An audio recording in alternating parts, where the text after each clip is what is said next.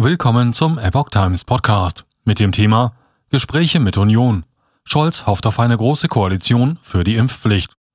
Ein Artikel von Epoch Times vom 23. März 2022.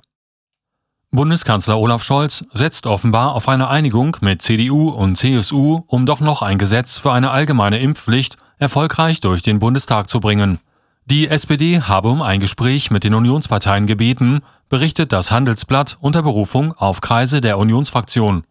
Der Kanzler will eine Einigung, hieß es.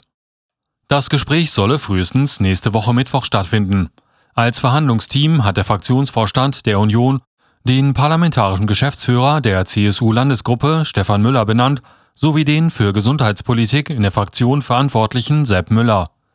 Wie es hieß, sind Grüne und FDP nicht zu den Gesprächen eingeladen. Scholz hofft auf eine große Koalition für die Impfpflicht, hieß es. Es stimmt, dass es Gesprächskontakte gibt und wir uns Gesprächen auch nicht verschließen, bestätigte Thorsten Frei, parlamentarischer Geschäftsführer der Unionsfraktion dem Handelsblatt. Mit Blick auf die Erfolgsaussichten sagte Frei, allerdings bin ich da nicht optimistisch. So wolle die Gruppe Scholz an einer allgemeinen Impfpflicht ab 18 Jahren festhalten.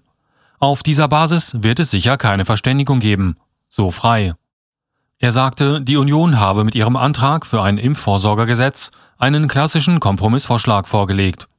Dies sei die Grundlage für Gespräche. Eine allgemeine Impfpflicht, wie sie der Bundeskanzler Scholz und Gesundheitsminister Lauterbach vorschlagen, halte ich jedoch für politisch falsch und rechtlich unzulässig. So der Bundestagsabgeordnete.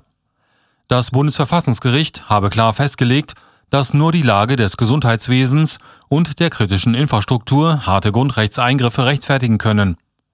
Von einer Überlastung kann derzeit aber nicht die Rede sein. Die Debatte erreiche nun die Zielgerade, sagte die stellvertretende SPD-Fraktionsvorsitzende Dagmar Schmidt der Zeitung.